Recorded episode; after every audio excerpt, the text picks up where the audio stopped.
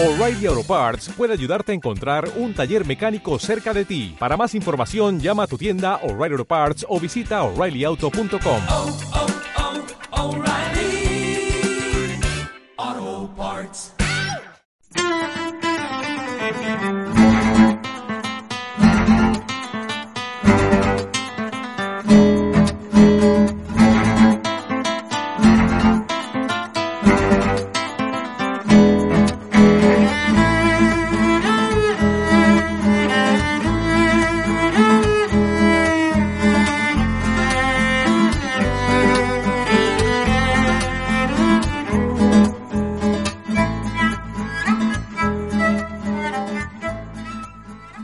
Saludos, bienvenidos a un nuevo Tecnocincuentones. Venimos a hablar de tecnología, de Internet, pensando sobre todo en, en, aquellas personas que crean que se quedaron descolgadas. Verán, como no, hoy vamos a hablar de algo muy cercano a los que tenemos ya una edad, que es el recordatorio de medicamentos. Y también hablaremos del futuro del podcast. Bienvenidos a Tecnocincuentones.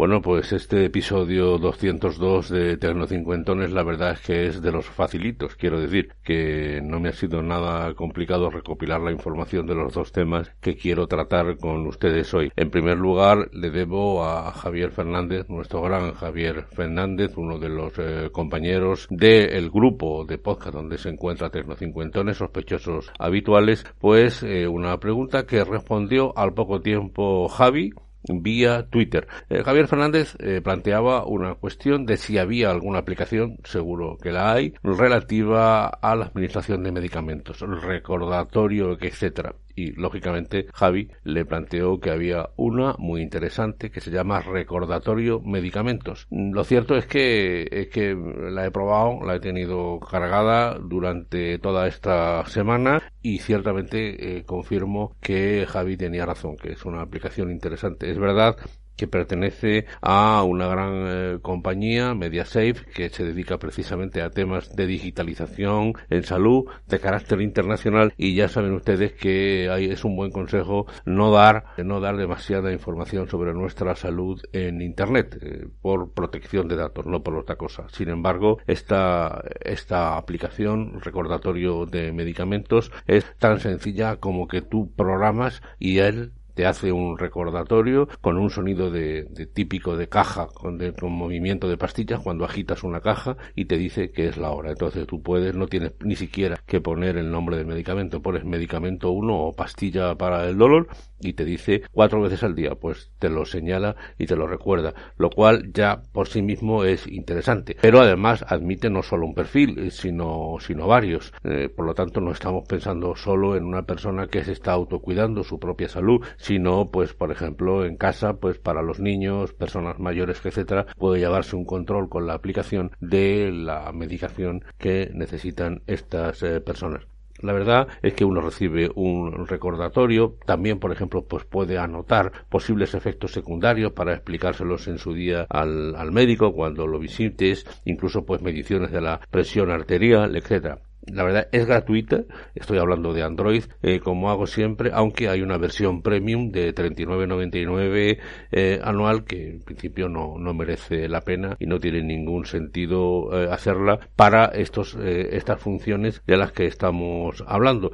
La verdad es que eh, me ha resultado muy, muy interesante este recordatorio de medicamentos. Gracias a Javier Fernández, gracias a Javier, Javi, por responder en Twitter sobre la marcha. La verdad es que da, da gusto esta, agilidad que hay para eh, el movimiento de información. Eh, uno puede hacerse una cuenta si quiere en, en este recordatorio de medicamentos o no. Basta con que, eso sí, te piden tu nombre, tienes que confirmar que eres eh, mayor de edad, puedes poner una fecha de nacimiento y tu nombre y a partir de ahí se crea un vínculo con la aplicación y tú puedes incluir n más 1, 1, 2, 3, 4, 5 medicamentos y te van surgiendo cada una de las eh, alertas.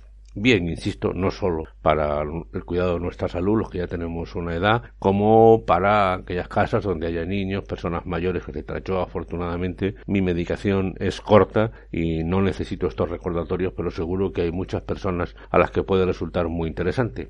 Así que ya lo saben, recordatorio de medicamento. Gracias, Javier Fernández, y gracias a Javi por la recomendación.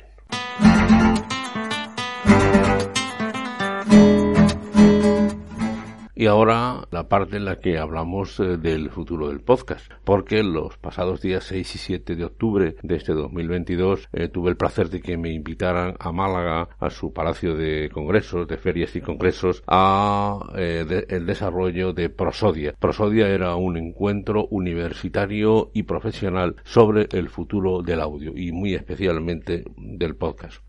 Agradecí mucho a la entidad que ha organizado este congreso, que es la firma andaluza Cuerti. Eh, realmente tiene mucha proyección ya esta empresa en Andalucía y también a un nivel más nacional, trabajando específicamente en el mundo del podcast. Eh, la verdad es que a mí me, invitaron a una mesa para hablar de cómo ha sido el proceso, cómo ha sido el proceso de eh, adaptación de los llamados medios tradicionales, como es mi empresa, Canal Sur, a la actividad actual del podcast hice una explicación basada en que lógicamente todos tenemos que hacer esfuerzos por una adaptación a la realidad. Les dejo el enlace de YouTube donde tienen ustedes todo el congreso, les recomiendo que lo escuchen. En la última parte, en la última parte, la última mesa del día 7 fue en la que yo participé a partir de la hora 3, las 3 horas si quieren ustedes escuchar, aunque les recomiendo que escuchen todo. ¿Y por qué me ha gustado mucho esta participación? Primero, porque yo dije, y lo mantengo, que yo cumplo ahora 40 años de cotización en la seguridad social y que pocas cosas en los últimos 20 años me han gustado tanto como la aparición de un nuevo formato como es el podcast. Realmente creo que tiene futuro, es algo abierto, es algo que puede llegar a los oídos de todas las personas en función de los intereses de cada cual. La relación calidad-precio, técnicamente hablando, es mucha, por eso, por ejemplo, hubo quien dijo dijo que era muy interesante hacer un podcast si tienes previsto, por ejemplo, hacer un documental de manera que te sirve de prueba para entender cuál puede ser el desarrollo del guion. Esta es una de las muchas ideas, pero allí había eh, gente que se dedicaba al marketing digital, eh, gente que se dedicaba a la salud, gente, sobre todo gente muy joven. Y esta es la parte más importante. Yo era allí el señor mayor, y hay que decirlo con honestidad, pero yo detecté lo mismo que hace 20 años algunos periodistas apostamos por Internet. Yo realmente siempre pensé que Internet y el periodismo iban de la mano. Cuando aquellos periodistas dijimos que había que tirar para adelante, realmente eh, ese ímpetu, esa capacidad de poco ahora, pero posibilidades de mucho y apostar por el futuro es lo que he encontrado en Prosodia en Málaga.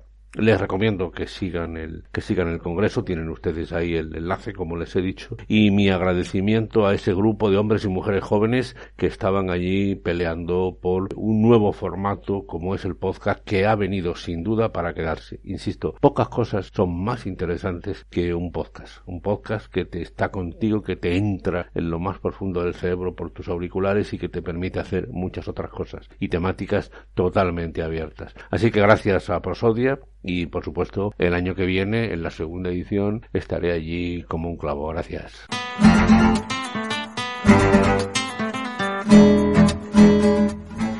Pues hasta aquí este Tecno Cincuentones. Soy Antonio Manfredi, mi correo electrónico antoniomanfredi.gmail.com tanto en Twitter como en Telegram soy arroba Antonio Manfredi y en Facebook Tecno50. Como siempre, les recuerdo que este es un podcast que está unido a las redes de sospechosos habituales y por lo tanto les dejo el feed de acceso en la literatura del podcast para que puedan así disfrutar del trabajo de otros compañeros. Yo lo dejo aquí, nos vemos la semana que viene. Un placer, eh, como siempre. Hasta pronto. Hasta la vista, baby.